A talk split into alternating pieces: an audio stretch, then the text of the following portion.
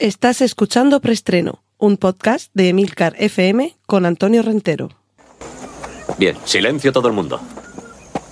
Motor. Sonido. Claqueta.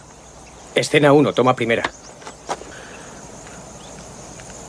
Acción.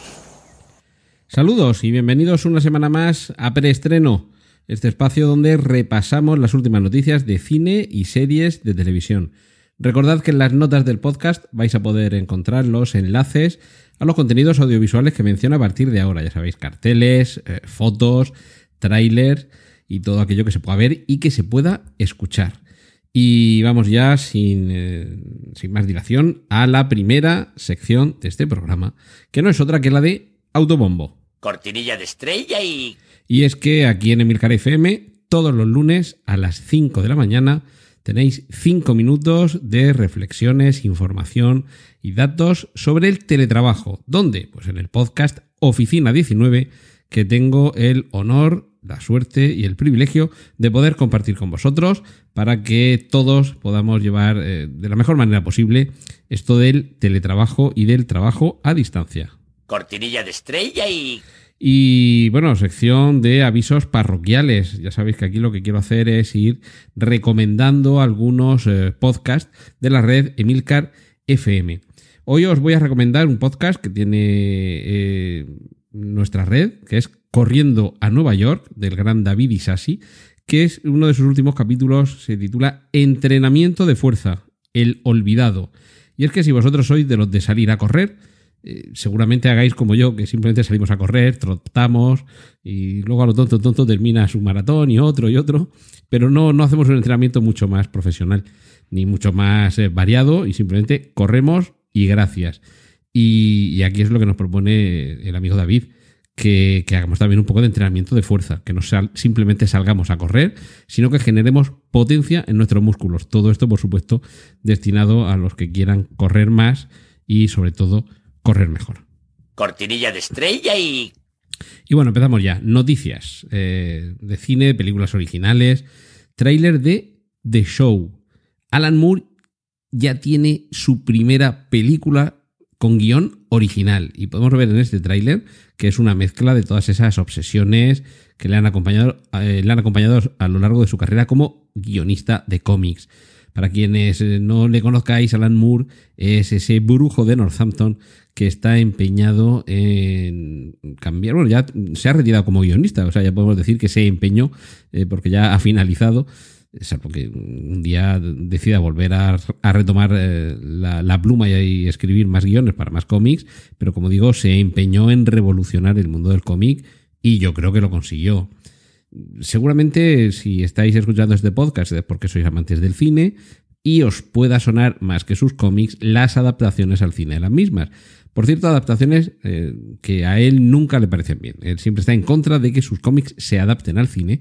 Por lo tanto, ahora sí que será una buena oportunidad para comprobar cuando es guionista y escribe algo ex profeso para la gran pantalla, cómo se le da, que seguro que se le va a dar bien y seguro que la traslación de sus palabras a imágenes en movimiento resulta interesante. De hecho, ya digo, en el tráiler de The Show se nos muestra algo que nos puede resultar familiar a los amantes de los cómics y de las adaptaciones a imágenes reales de sus eh, guiones y de sus cómics y que sin duda mmm, nos va a dejar con ganas de que siga escribiendo guiones, aparte de las ganas que ya teníamos de que siguiera escribiendo cómics.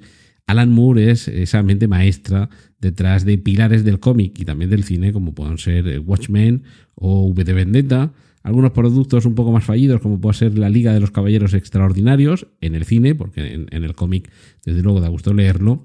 Y ya os digo, echarle un. Bueno, From Hell, por ejemplo, también es una película basada en uno de sus cómics. Y si hay alguna de estas películas que no sabía que estaban basadas en un cómic de este señor, echadle un vistazo al cómic, porque si la película gustó el cómic, lo va a hacer muchísimo más.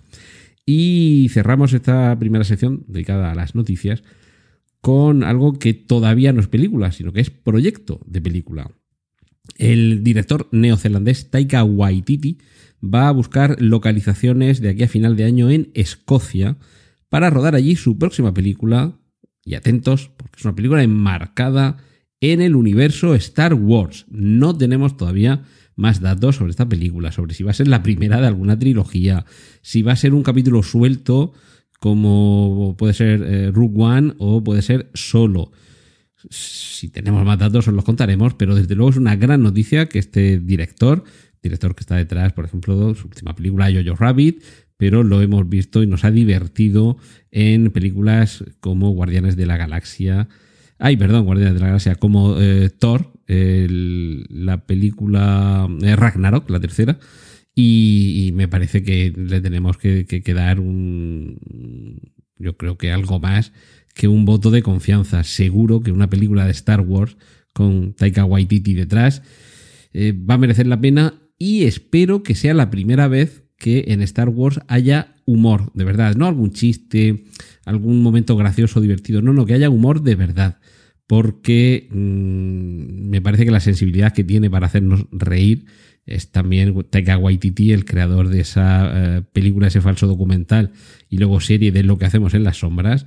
Y seguro que ese sentido del humor, que lo hemos visto, ya digo, en Thor Ragnarok, por ejemplo, seguro que se presta con todo lo que ya conocemos, todo ese, eh, no sé, ese lugar común que ya es casi parte de nuestra cultura occidental para muchos, como es el universo Star Wars, seguro que a partir de ahí, no digo que sea una parodia, pero seguro que llega ya el momento de poder tomárnoslo con un poquito de humor cortinilla de estrella y... Y vamos con... Ah, por cierto, eh, claro, solo he metido en noticias, pero continuamos, continuamos con noticias de cine de películas originales. Disney quiere que Robert Downey Jr. esté en Star Wars. Y ojo, porque a mí me parece que el mejor sitio para que apareciera podría ser precisamente esa película o trilogía de Taika Waititi ambientada en el universo Star Wars. Crucemos los dedos, pero desde luego en Disney se han dado cuenta del tremendo éxito que ha supuesto para el universo cinematográfico Marvel la presencia de este actor y me parece que lo que quieren hacer es aprovecharlo también en el universo Star Wars para tratar de animarlo un poco. De fondo es posible que estéis escuchando alguna sirena de policía. Ya, os digo que no vienen a por mí, seguro, no soy tan malo. Bueno, Joaquín Phoenix va a ser el Napoleón de Ridley Scott. Esto sí que puede ser una gran superproducción y uno de esos trabajos que cuando se estrene, primero habrá que rodarlo, pero quizá para 2022 o 2023, si tenemos la suerte que se ruede y sobre todo tenemos la suerte que se estrene en cines y de que podamos ir a verlo, va a ser una de esas grandes películas que pueden marcar una época. Estoy convencido de ello. Y también hablando de grandes películas, sobre todo grandes películas que en el pasado ya han tenido eh, trabajos espectaculares y con, un plantel eh, técnico y artístico de primer orden, Gal Gadot va a ser Cleopatra. La dirección va a correr a cargo de Patty Jenkins, con quien ya ha trabajado en las dos entregas de Wonder Woman. El guion lo escribe Laeta Kalogridis y además la música es de Hans Zimmer. Es decir, que esto eh, seguramente va a ser otro de esos títulos como se decía antes, más grandes que la vida. Y terminamos esta sección de cine con un recordatorio de lo procrastinadores que somos, de lo gandules que somos y de que todo esto podría mejorar si nos pusiéramos manos a la obra. Como dice mi maestro en el arte de escribir guiones, Dani Campos, escribid hasta que os sangren los dedos. Así que esto aplicado a cualquier otra rama del trabajo, la industria o el, ocio o el arte, y lo que vayáis a hacer, hacerlo hasta que os sangren los dedos, o los pies, o las manos, o la cabeza, o lo que corresponda. Y haced como Steven Soderbergh, que mientras nosotros no sacábamos tiempo para hacer todas esas cosas que tenemos pendientes a nuestro alrededor, este señor en apenas dos semanas ha rodado una película, eso sí, experimental y sin guion, ojo, sin iluminación, eso no quiere decir que sea una película que esté rodada a oscuras, sino que se jugaba con la luz natural que hubiera o con la iluminación artificial del lugar donde estuvieran grabando, es decir, no había un equipo adicional dedicado a iluminar de manera, entre comillas, artificial. Pues todo esto acompañado de Meryl Streep, Candice Bergen, Diane West y Lucas Hedge, todo ello, ya digo, con un guion eh, inexistente y con diálogos improvisados a bordo de un crucero. La otra fórmula, perdón, la otra forma de verlo es que este señor se ha ido con unos cuantos amigos a un crucero con la excusa de no, no, si es que vamos a rodar una película. Y el guion, no, es que va a ser experimental. Esto va a ser improvisado, improvisado. En fin, mm, seguro que el resultado merece la pena, porque con, con ese casting y con un señor como Steven Soderbergh, con una carrera tan sólida detrás, ya digo, seguro que eh, merece mucho la pena ver el resultado.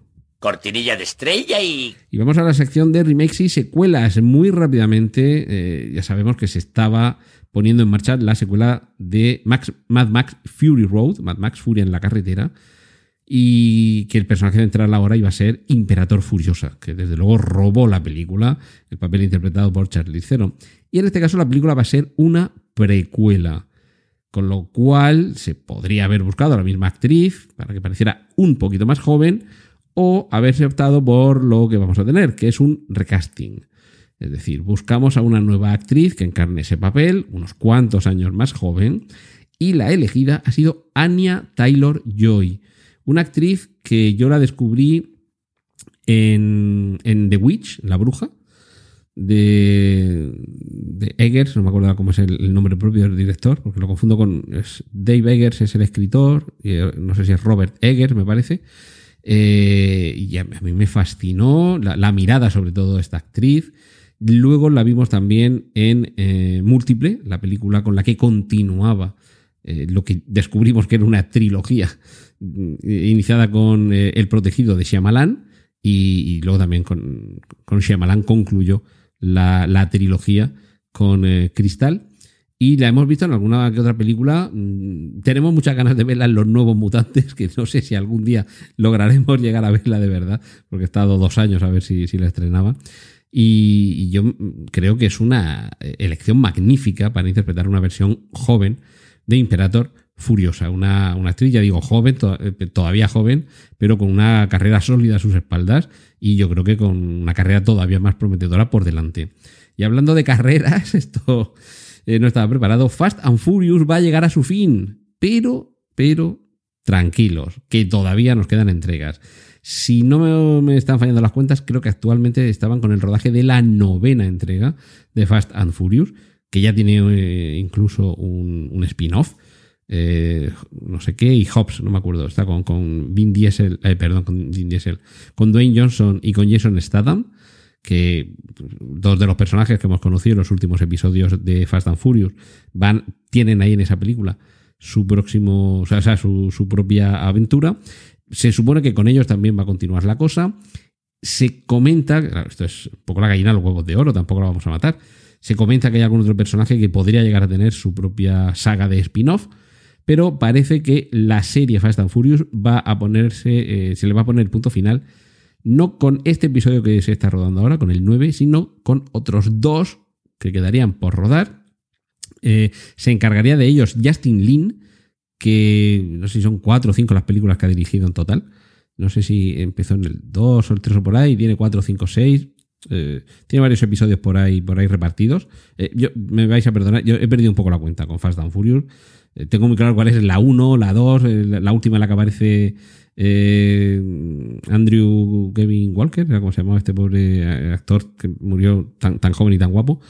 Y, pero pierdo un poco la cuenta de, por dónde van y las confundo un poco unas con otras, porque no soy tan fan, lo siento, de esta, de esta saga. Pero parece ser que esos dos últimos episodios que quedarían por rodar, es decir, no el 9 que se está rodando ahora mismo, sino los episodios 10 y 11, formarían parte de algo que se ha puesto muy de moda últimamente, que es el rodar dos películas más o menos a la vez y que continúen una en la otra. Algo que hemos visto, por ejemplo, en, Harry Potter, sin ir más lejos, y que en esta película sería la forma de despedirse definitivamente de estos personajes.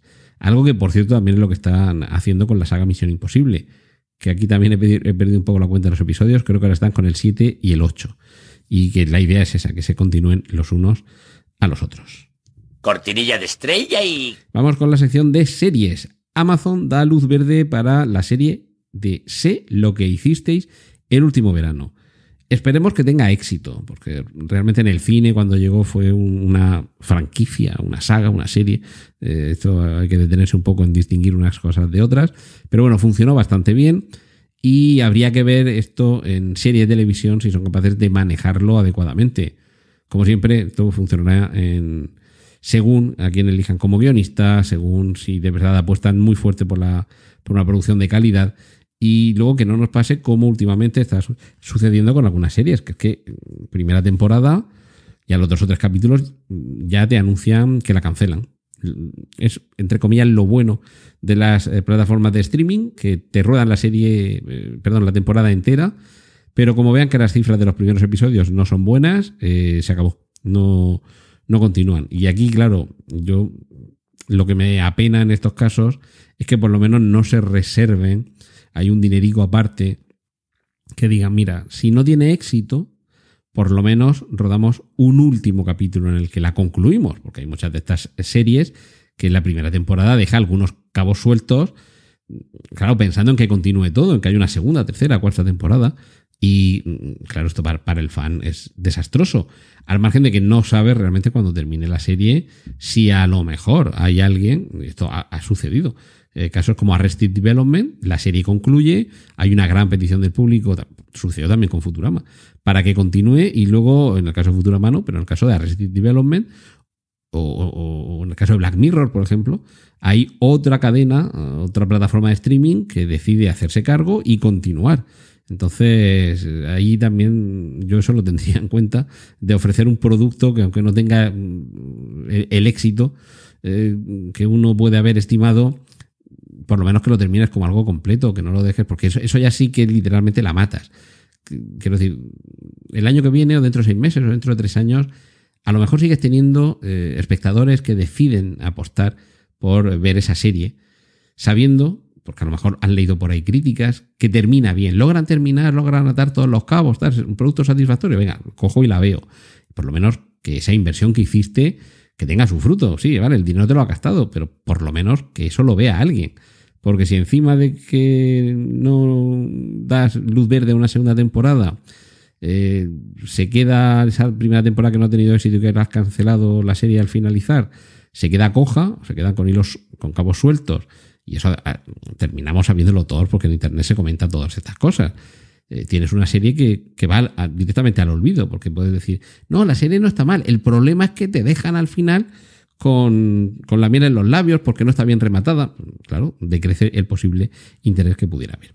Y bueno, terminamos con las series se confirma que la actriz Imelda Staunton, hemos hablado de Harry Potter y a ella la conocéis porque en la serie eh, de películas, en la saga Harry Potter, interpretaba, a ver si me acuerdo bien del nombre, Mercedes McCambridge, me parece que era el, nombre de su personaje, ese, personaje odioso que, aparecía en la parte final, en el tramo final de, de las películas de Harry Potter. Se confirma, como digo, que va a ser la actriz que encarne a la reina Isabel II de Inglaterra en la quinta y última eh, temporada de la serie The Crown. Y eh, The Son, el hijo. Denis Villeneuve y Jake Gyllenhaal de nuevo juntos, y, es una maravilla verles trabajar a estos dos juntos, junto a los creadores de Westworld para la nueva miniserie de HBO, que ya he dicho el título, The Son, el hijo. Me parece que es una mezcla eh, fantástica entre cadena HBO, es siempre, creo yo, sinónimo de productos de calidad, un gran director como Denis Villeneuve, que lo que tendría que estar haciendo es eh, preparando ya la segunda película de, Dune en vez de entretenerse en series de televisión, y Jake Gyllenhaal, que es un actorazo y que siempre da gusto verlo. Cortinilla de estrella y...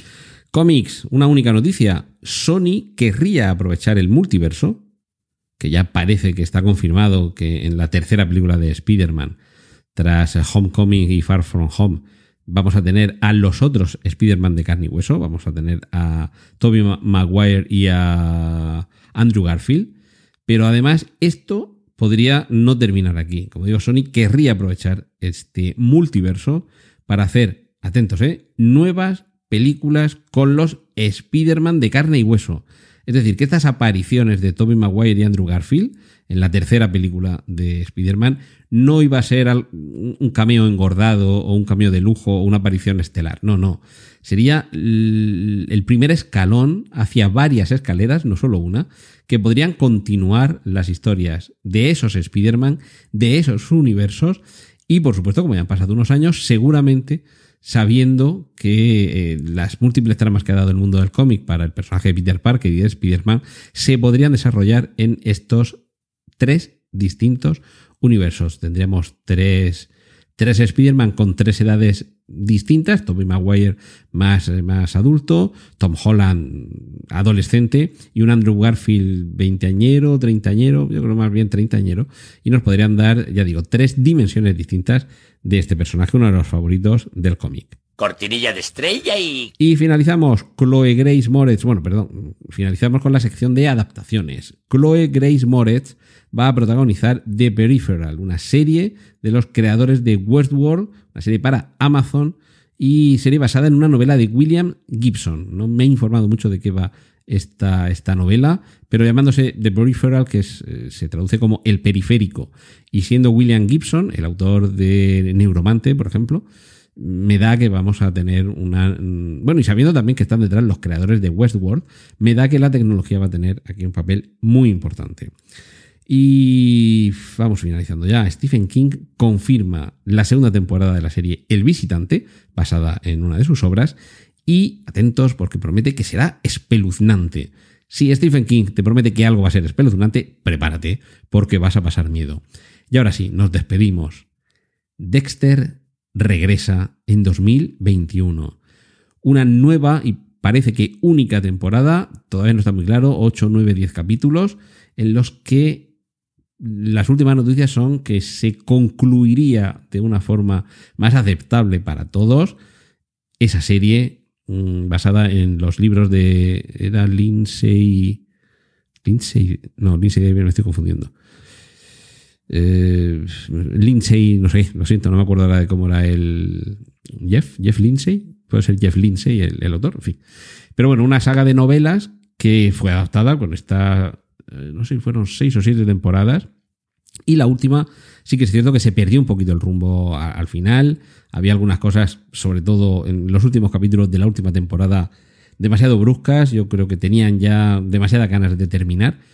Y, bueno, pues o fruto de ese mal sabor de boca o fruto de que se les ha ocurrido la idea magnífica a los autores de la, a los creadores de la serie para cerrar bien el arco del personaje, vamos a tener la suerte, ya digo, en el año 2021, es decir, que esto es casi inminente, el que se debe estar ya a punto de empezar a rodar, pero que en 2021 eh, vuelve Dexter, vuelve para despedirse como debe ser, y me parece que es un personaje que se lo merecía, es una serie, yo no tengo la sensación de que el final fuera de esos que te, defraudan, no os voy a desvelar nada si no conocéis la serie o si no lo habéis visto no visteis el final, pero bueno, no, sí, seguramente no sería el final más satisfactorio posible, pero tampoco tengo la sensación de que fuera un final eh, horroroso. Pero en cualquier caso, oye, si la excusa es esa para que tengamos una temporada más de, de Dexter, de Dexter Morgan, por mí, encantado. Y hasta aquí ha, ha durado el preestreno de esta semana. Eh, espero que hayáis disfrutado con todo esto que os he contado y la semana que viene os espero para seguir poniéndose al día con las últimas noticias de cine y series de televisión. Desde preestreno, un saludo de Antonio Rentero. ¡Y corten! Gracias por escuchar preestreno. Puedes contactar con nosotros en emilcar.fm barra preestreno, donde encontrarás nuestros anteriores episodios. Genial, la positivar.